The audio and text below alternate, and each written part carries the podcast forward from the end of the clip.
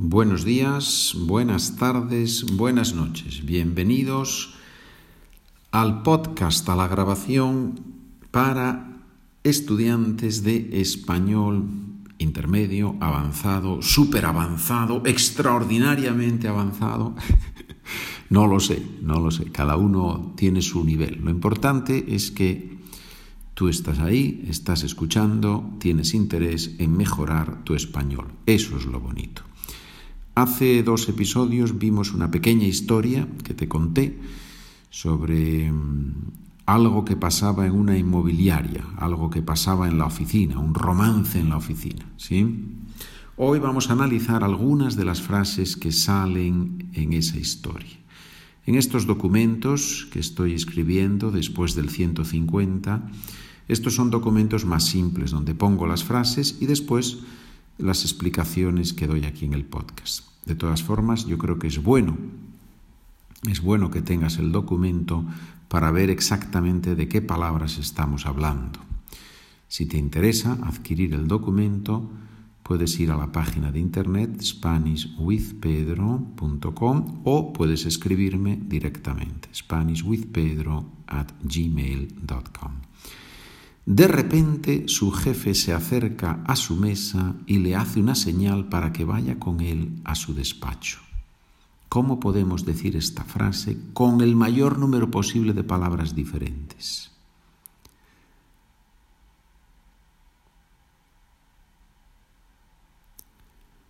Repentinamente su jefe viene hacia él y le indica que le acompañe a su oficina.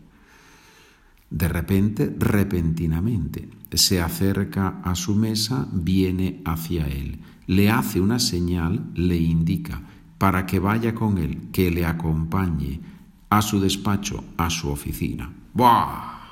Impresionante, ¿verdad? Qué bonito, qué bonito. Muy bien. Acercarse a, ir cerca de una persona.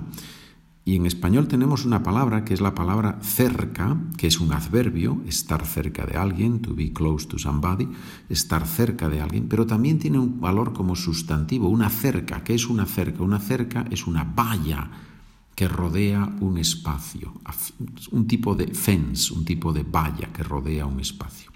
Y existe el verbo cercar. es increíble, la lengua es increíble, ¿verdad? Cercar significa poner una valla, pero también significa llegar muy cerca de alguien, normalmente con una intención de apresar o matar a esa persona.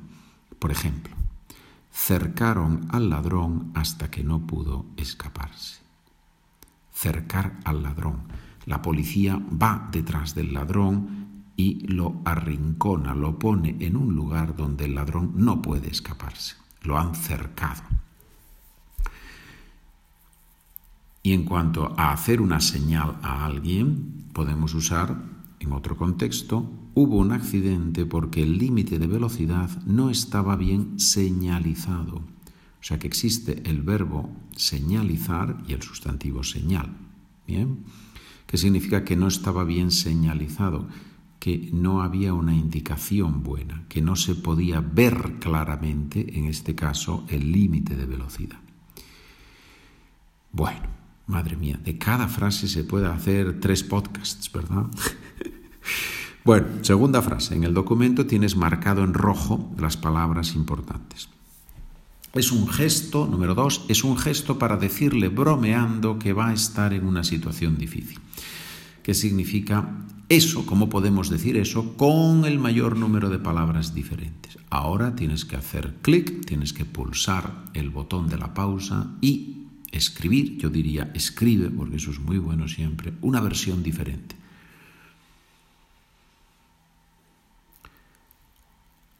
Hace un movimiento corporal para indicar que algo no va bien, pero no es en serio. ¿Cuál es la diferencia entre una broma y un chiste? Normalmente el chiste solo son palabras sobre algo ajeno a los interlocutores y la broma implica a la persona, con palabras o con acciones. ¿eh? Es una diferencia un poco general, no es particular, no es una diferencia marcada y a veces se pueden usar intercambiando las dos palabras. Era un chiste muy bueno, era una broma muy buena, pero teóricamente hay esa diferencia entre broma y chiste. Número 3. Vete preparándote porque el jefe te va a poner las pilas. Todo el lenguaje que hay entre los colegas en una oficina, ¿verdad? Ahí hay mucho contexto que solo esas personas conocen. No sabemos si es en serio o es en broma, si hay que conocer a la persona te va a poner las pilas. Bueno, primero, ¿cómo vamos a decir eso con otras palabras? Tienes que anticipar la situación en la que el supervisor te va a reñir, te va a decir que tienes que cambiar. ¿Sí? Te va a poner las pilas. Es una expresión coloquial para decir que vas a tener que acelerar, vas a tener que hacer las cosas de forma más rápida, más distinta, más, más eficaz. Eso es poner las pilas. Literalmente ponemos las pilas a un aparato, ¿verdad? Que se ha quedado sin batería, no tiene batería, no tiene pilas, no funciona, y entonces ponemos las pilas y el aparato empieza a funcionar. Hoy en día en realidad ya no hablamos de pilas. sino que hablamos de batería. ¿Por qué? Porque los teléfonos móviles no tienen pilas, tienen batería. Entonces, mm, ya casi en el lenguaje la palabra pila ha desaparecido. Y de hecho, en muchos países hispanohablantes no usaban la palabra pila, usaban siempre la palabra batería curiosamente. Pero en España diferenciamos entre las dos, entre pilas y batería. Las pilas son cilíndricas, ¿verdad? Y la batería es lo que tenemos en los teléfonos móviles, en los ordenadores, en todo eso. Muy bien. Número 4. José Luis es un buen hombre, pero él no es el propietario de la inmobiliaria y cumple órdenes. ¿Cómo podemos decir eso, señores? José Luis es una persona virtuosa. Sin embargo, él no es el dueño de la empresa y sigue las indicaciones que le dan. Ahí tienes mucho vocabulario. Un buen hombre, ¿qué significa ser un buen hombre? Ser una persona buena. Bueno, es una persona con virtudes, es una persona que tiene virtudes. ¿Qué son las virtudes? Las virtudes son las cualidades positivas de una persona. La paciencia, la generosidad, la laboriosidad, la afabilidad.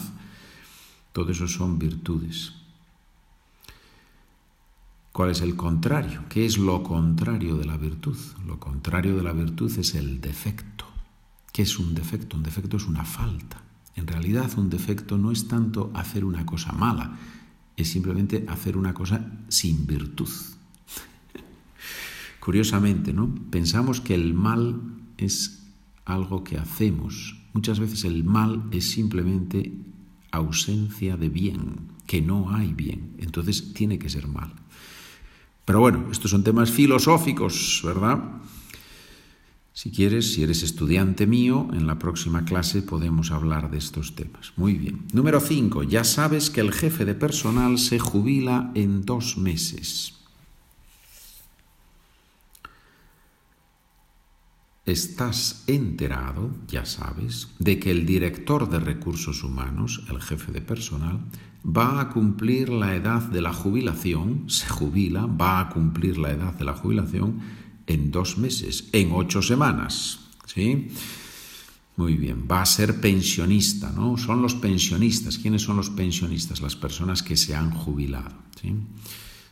En alemán creo que se dice gehen in pensión, y por eso muchos alemanes, muchos estudiantes de habla alemana dicen ir a la pensión pero en español normalmente no decimos fue a la pensión, decimos se jubiló. Él se jubiló. Jubilarse, jubilare, jubilar en latín es alegrarse, estar contento. Entonces, jubilarse se supone que es un momento en el que la persona se alegra. En algunos casos la gente se alegra y en otros no se alegra, depende, ¿no? Hay personas que se alegran mucho cuando van a la jubilación, cuando, cuando se jubilan, y, otras personas no se alegran porque pierden mucho de lo que tenían antes de relaciones, de ocupación del tiempo. Pero creo que, creo que es un buen ejercicio mental para todos pensar en nuestra jubilación. ¿Qué vamos a hacer cuando nos jubilemos? Número 6. Javier se queda con la boca abierta. Hmm, es una expresión, quedarse con la boca abierta. A veces pasa, literalmente, ¿no? Típico niño que va por la calle y ve a Michael Jordan o a eh, Messi, el jugador de fútbol, ¿no? Y se queda el niño con la boca abierta, literalmente. Se queda con la boca abierta, no reacciona, se queda mirando muy sorprendido a la persona en este caso. ¿Sí? Eso es quedarse con la boca abierta, estar tan sorprendido que uno no reacciona. Y probablemente, eh, probablemente, los niños hacen eso mucho más que los adultos porque son más ingenuos, ¿verdad? Los niños tienen esa inocencia y todo les sorprende o muchas cosas les sorprenden, mientras que cuanto más mayores nos hacemos, menos nos sorprendemos. ¿sí? Bonita frase, ¿no? Cuanto más mayores nos hacemos, menos nos sorprendemos. Pero también es verdad que cuanto más juvenil es el espíritu de una persona, más fácil es que esa persona se sorprenda. Hoy estamos muy filosóficos, hoy estamos dando aquí consejos sobre la vida. Muy bien, señores. Gracias por escribirme, gracias por comprar los documentos, gracias por trabajar conmigo estamos en contacto.